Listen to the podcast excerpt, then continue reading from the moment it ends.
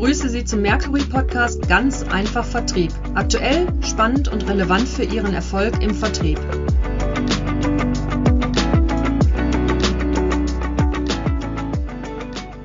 Mein Name ist Markus Redemann und ich freue mich heute auf das Gespräch mit meinem Kollegen Matthias Huckemann. Hallo Matthias. Hallo Markus. Matthias, wir wissen ja, und auch vielleicht auch schon viele Hörerinnen und Hörer, dass du ein ausgewiesener Experte für das Umsetzen von Preisen bist. Und das ist natürlich auch ein Thema, was den Vertrieb aktuell ziemlich umtreibt. Ähm, auch wenn wir im dritten Jahr der Pandemie sind und natürlich Dinge wie Remote Selling, Hybrid Selling Thema sind, aber aktuell wird sehr stark über Lieferengpässe, Abriss von Lieferketten, exorbitant gestiegene Logistik- und Frachtkosten, höhere Produktion und Beschaffungskosten diskutiert. Und laut einer Blitzumfrage, die du für Mercury gemacht hast, planen 87 Prozent der befragten Unternehmen die Preise signifikant zu erhöhen, um zumindestens diesen gestiegenen Kosten teilweise etwas entgegensetzen zu können. Auf der anderen Seite gibt es natürlich immer noch eine Menge Verzögerungen bei den Lieferungen und dadurch entstehen natürlich auch noch weitere höhere Kosten und gleichzeitig gibt es durch die Verzögerungen Lieferschwierigkeiten, sodass die versprochene Ware gar nicht mehr die Kunden zur richtigen Zeit erreicht. Also wie geht man mit diesen Themen denn in 2022 um? Und darüber wollen wir sprechen. Und direkt die erste Frage an dich, Matthias, wo du ja in vielen Projekten mit verschiedenen Unternehmen in verschiedenen Branchen und deren Vertriebsmannschaften Preiserhöhungen durchgeführt hast. Was waren denn insbesondere die Aufhänger, wenn es um das Thema Preiserhöhung geht? Ja, also auch nochmal von meiner Seite, hallo Markus. So in den letzten Jahren, so vor allen Dingen vor der Pandemie, ging es vor allen Dingen äh, von dieser Volumenstrategie, also möglichst mehr Menge und darüber kann man alles richten, wegzukommen zu mehr, sagen wir mal, profitablem Wachstum, also mehr Profit herauszuholen.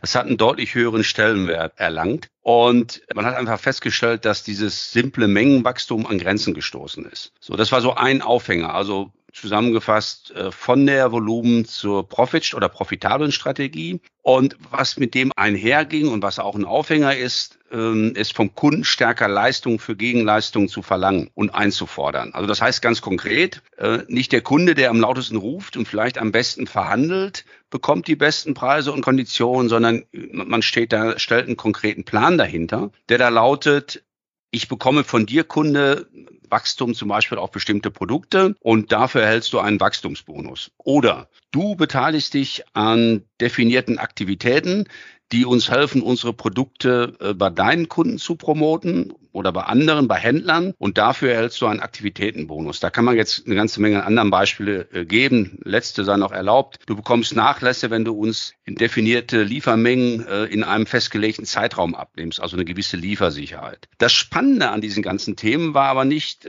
sie auf ein oder mehrere Folien zu schreiben und dann dem Vertrieb zu erklären, sondern es ging immer letztendlich um die konsequente Umsetzung. Und dabei tauchen natürlich Fragen und Herausforderungen auf, wie man sich vorstellen kann. Wie konsequent wird das vom Vertrieb umgesetzt? Was passiert, wenn der Kunde die Vorgaben für die jeweiligen Konditionen nicht realisiert? Ja, man kann ja viel vereinbaren, aber wird es dann letztendlich auch umgesetzt? Bekommt er dann trotzdem seine von uns gemachten Zusagen?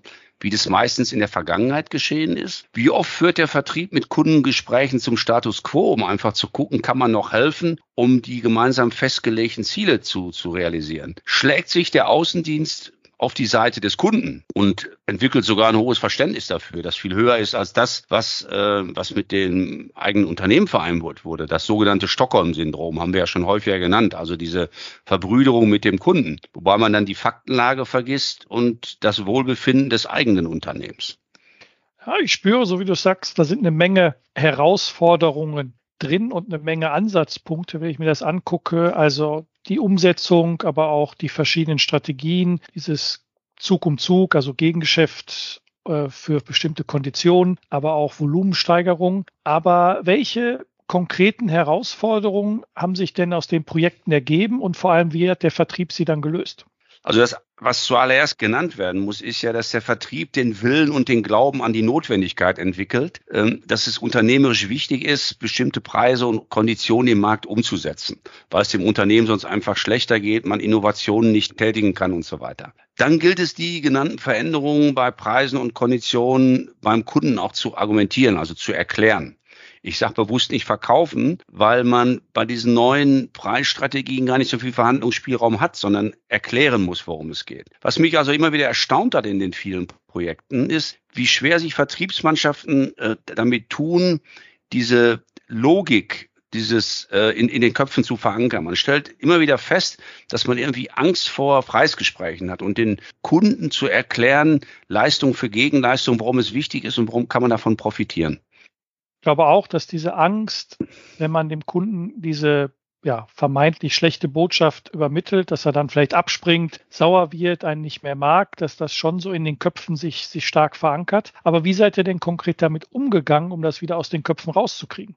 Also wir haben in der Regel immer versucht, da jetzt nicht ein einzelnes Training, Preisverhandlungstraining aufzusetzen, sondern das als Umsetzungsinitiative für definierte Preise und Konditionen zu definieren, damit man auch schon vom Wording her ein anderes Verständnis hat. Äh, und dahinter verbirgt sich letztendlich immer eine sehr intensive Vorbereitung wo man die Führungskräfte mit einbindet. Die müssen vorab die Informationen kennen, wissen auch, wo Herausforderungen liegen und die müssen ja letztendlich auch später in dem Umsetzungsprozess das Ganze promoten, unterstützen, begleiten. Man nimmt den Innendienst mit rein, auch das Marketing, um Argumentationen zu erarbeiten. Und was auch ganz wichtig ist, dass man das halt im Feld auch begleitet über Coachings oder, oder andere Maßnahmen eben auch. Und, und die Führungskräfte nochmal, die haben einen aktiven Part und eine Schlüsselrolle in dem ganzen Spiel. So, und vor diesem Hintergrund gelingt es dann tatsächlich auch, Profitabilität und Preise in die, sagen wir mal, DNA eines Unternehmens einzupflanzen und auch zu sehen, dass das nicht eine einmalige Geschichte ist, sondern die Dinge wiederholen sich ja, wie wir, da kommen wir auch gleich noch zu, wie man jetzt auch wieder feststellt. Das muss auch regelmäßig gemonitort werden. Erfahrungsaustausch ist, glaube ich, ein ganz ganz wichtiges Thema. Man braucht Erfolgskennziffern. Man muss sehen, gibt es Kunden, die abspringen? Wie reagieren die da drauf? Wie werden diese neuen Vereinbarungen angenommen? Und dann kann man final letztendlich auch feststellen, dass sich dann positive Preiseffekte im Vergleich zum Vorjahr einstellen. In dem Zusammenhang taucht ja auch häufiger mal das Thema positive Preis-Bonus-Effekte auf. Vielleicht kannst du unseren Hörerinnen und Hörern noch ein bisschen Einblick geben, was denn damit gemeint ist. Ja, sehr gerne. Also das ist relativ simpel. Diese Preis-Bonus-Entwicklung muss mögliche oder tatsächliche negative Effekte wie Preissenkungen oder eben auch, ganz wichtig, Kostenerhöhungen, etwa aus der Produktion kompensieren oder überkompensieren. Und dann sollte der Preis-Bonus-Effekt folglich auch Teil, wenn man das jetzt ernst nimmt, äh, des Management-Reportings sein und vom Controlling monatlich ausgewiesen werden. Also wird es, erfolgt wirklich eine Kompensation oder bekommt man mehr bezogen auf Kosten. Und wenn du jetzt mal zurückschaust auf die Projekte, die Mitarbeiter, die dann in solche Initiativen eingebunden sind, wie entwickeln die sich? Klappt das so, wie man sich das vorstellt? Das, was ich gerade genannt habe, ist ja immer auch eine Frage von einer Investition in Zeit und Geld. Und man kann tatsächlich sagen, man sieht, ob Leute trainiert, vorbereitet worden sind, ob die die Dinge schon mehrfach umgesetzt haben, weil sie einfach sicherer sind, weil sie ruhiger in die Gespräche gehen und sich auch nicht von jedem Einwand, die natürlich von Kunden kommen, also zu teuer machen wir nicht, dann gehen wir zum Wettbewerb, nicht sofort erschrecken lassen, sondern souverän eben damit umgehen. Und man dann mehr und mehr auch feststellt, dass für diese Mitarbeiter Preisinitiativen und Veränderungen zur Normalität werden. Ich, vielleicht kann man sogar sagen zum Tagesgeschäft. Man spürt es einfach, wenn Mitarbeiterinnen und Mitarbeiter trainiert sind und Techniken beherrschen. Du sagtest gerade, Preiserhöhungen gehören irgendwie zum Tagesgeschäft. Meine, wenn man mal ganz ehrlich ist, auch vor Corona, vor der Pandemie, hat der Vertrieb Preiserhöhungen kommuniziert und, und mit den Kunden verhandelt. Ja, glaube auch, da waren sicherlich noch Potenziale machbar im Sinne von den Kompetenzen, von sicherem Auftreten, vom Monitoring und alles, was du geschildert hast. Aber was genau unterscheidet die jetzige Situation von deinen bisherigen Erfahrungen rund um das Thema Preise? Ja, das ist eine sehr gute Frage. Also die Vergangenheit hat sich in der Regel immer mit eher singulären Themen beschäftigt. Also man hat festgestellt, Rohstoffschwankungen oder Rohstoffentwicklung. Die dazu gezwungen haben, sich auch mit den Preisen auseinanderzusetzen, das zumindest in Teilen weiterzugeben, um profitabel zu werden. Aber wenn man das jetzt mal auf die aktuelle Situation, in der wir alle sind, äh, bezieht, dann stellt man fest, das ist fast wie ein Tsunami. Das sind Dinge, die gehen ja täglich durch die Presse. Fracht, Rohstoffe, Energie. Für all diese Dinge steigen die Kosten in fast ungeahnte Dimensionen. Also von 30 Prozent, die da teilweise äh, bei Energie in die Höhe kennen. Wir kennen alle diese Beispiele mit Frachtkosten. Früher mal 2000 äh, Dollar, heute liegen wir bei 20.000. Also das ist schon, der Begriff Tsunami passt da schon ganz gut. Das, das haut uns wirklich um. Hinzu kommen natürlich, das ist der andere Aspekt, dass Lieferungen unsicher sind. Das heißt, du kannst durchaus bestimmte Preise akzeptieren als Kunde, damit hast du aber keine sichere Lieferung. Du kannst dem Kunden als Lieferant nicht zusagen, ob das tatsächlich auch eingehalten werden kann. Und diese Form, die ist wirklich neu und stellt den Vertrieb vor gänzlich neue Herausforderungen. Ja, das glaube ich. Also wie du es geschildert hast, dieses Zusammenkommen der Ereignisse. Ein 40-Fuß-Container, der auf einmal 20.000 äh, Dollar kostet, eine Lieferzusagen und, und, und. Was glaubst du denn, was dieser Tsunami, so wie du es geschildert hast, für Auswirkungen auf das Verhältnis Einkauf-Verkauf hat? Also was man feststellt, ist natürlich, wenn du keine Lieferung zusagen kannst, dann verändern sich auch die Machtverhältnisse. Also das kann man ganz deutlich erleben im Augenblick. Also man kann fast von einer Verschiebung vom Käufer zum Verkäufermarkt sprechen. Zumindest ist es in bestimmten Branchen und für bestimmte Produkte so. Der Lieferant teilt dann oft aus oder bestimmt, wohin die Ware geht oder der Verkäufer. Also Preise werden erhöht werden müssen ohne im Gegenzug sicher sagen zu können, dann bekommst du aber deine Lieferung, was ja wäre ja ein Argument, was man nutzen könnte. Und man kann so ein bisschen sagen, früher war so das Motto auch der Einkäufer, Geiz ist geil, falschen um jeden Preis. Und, und jetzt muss man vor allen Dingen auch gucken, welchen Anteil bekomme ich von einer immer knapper werdenden Menge. Und das ist in dieser Ausprägung neu, also dieses Dilemma Preiserhöhung durch gestiegene Kosten und auf der anderen Seite eine hohe Lieferunsicherheit, zumindest in vielen Branchen. Was siehst du als Stellhebel für den Vertrieb, als Erfolgsfaktoren, um diese Situation zu managen?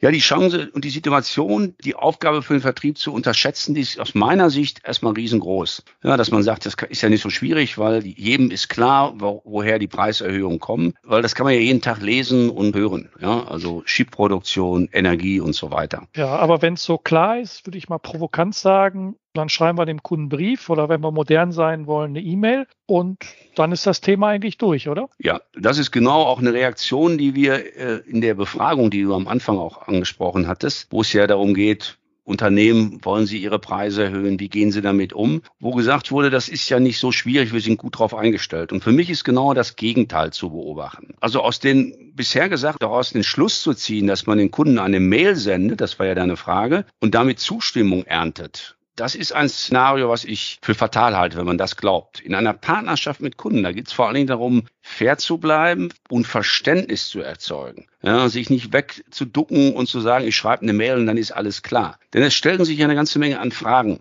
Ne? Also kann der Kunde die Preiserhöhung weitergeben zum Beispiel? Ja, und dann sieht die Situation schon ein bisschen anders auch. Ja, wie ist die Halbwertszeit meiner Argumente? Das heißt, nehme ich Preise wieder runter, wenn die Frachtkosten oder die anderen Kosten wieder sinken? Also darauf muss sich der Vertrieb vorbereiten. Wie argumentiere ich das Ganze? Wie begegne ich dem Kunden damit? Welche aktuellen Entwicklungen sind eingepreist? Wie gehe ich mit Kunden und daraus resultierenden Mengenverlusten um? Wie austauschbar ist mein Portfolio beim Kunden? Weil auch das stellst du bei großen Unternehmen her. Die haben Produkte, die sind sehr stark nachgefragt. Da gibt's aber keine Lieferengpässe. Andere, bei denen gibt's Lieferengpässe. Und je frecher ich bei denen bin, wo es Lieferengpässe gibt, hat das natürlich wiederum Einfluss auf die anderen Teile des Produktportfolios. Möglicherweise auch auf die Beziehung. Absolut, genau. Zum Kunden, ja. Wenn wir nochmal das weiterdenken, also klar, Beziehungsmanagement zwischen Kunde und Lieferant rund um das Thema Versorgungssicherheit hast du angesprochen, ist einfach Preiserhöhung und dafür hast du eine Lieferzusage, klappt auch nicht mehr so ganz. Also da ist, ist eine Menge los im, im Vertrieb, was mit dem insbesondere Einkauf dann zu besprechen ist. Wie bereitet man den Vertrieb auf diese Herausforderung vor? Ja, wie bereits gesagt, das, das ist erstmal kein Selbstläufer, das sollte auch jedem klar sein. Und dann braucht es Training und wir haben im Augenblick aktuell interessante Projekte dazu laufen. Es, du musst dir Argumente überlegen, du musst dir diese Fragen, die ich gerade schon mal aufgeworfen habe, die muss man sich im Vorfeld sehr kritisch zu Gemüte führen und Antworten dafür haben. Ja, und wirklich versuchen zu trainieren, vorzubereiten, auch eine einheitlich stimmige Argumentation zu haben. Wenn wir das jetzt auf Deutschland beziehen, sollte diese Argumentation von Garmisch bis Flensburg valide sein und einheitlich, weil die Märkte eben auch sehr transparent sind, ähm, was Preiserhöhungen angeht. Und alles in allem ist das definitiv kein 100-Meter-Lauf. Das macht man mal eben, sondern man muss sich da wirklich äh, Gedanken zu machen und die Kunden-Lieferanten-Beziehung wirklich als Ausgangspunkt nehmen und auch zu sehen, wie, wie stark ist ein Kunde, welche Bedeutung spielt er äh, für mich und danach eben auch segmentieren, unterschiedliche Vorgehensweisen definieren. Und es gilt vor allen Dingen auch partnerschaftlich zu agieren, sodass man für beide Seiten irgendwie vertretbare und darstellbare Lösungen erarbeitet. Wobei, das als letzten Satz, man sicherlich auch sagen kann, man wird nicht für alles eine kurzfristige Lösung finden.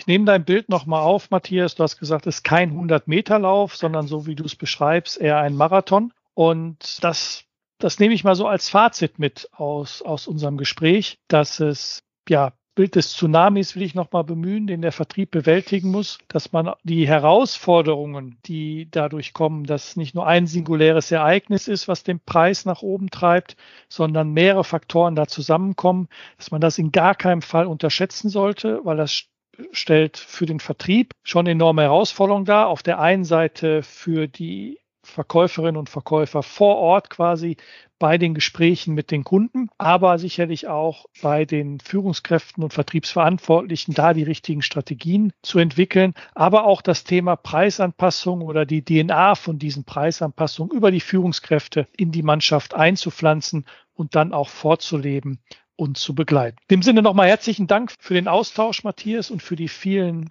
äh, Einblicke und Erfahrungen, die du geschildert hast. Und für Sie, liebe Hörerinnen und Hörer, der Hinweis, die Studie, die Matthias Huckemann hier erwähnt hat, die können Sie natürlich auch auf unserer Homepage runterladen. Gehen Sie einfach auf mercury.de, Mercury mit C und I und dort finden Sie dann in der Rubrik News und Studien die Möglichkeit, die Studie kostenfrei herunterzuladen und nebenbei noch andere wertvolle Informationen rund um das Thema Vertrieb. You.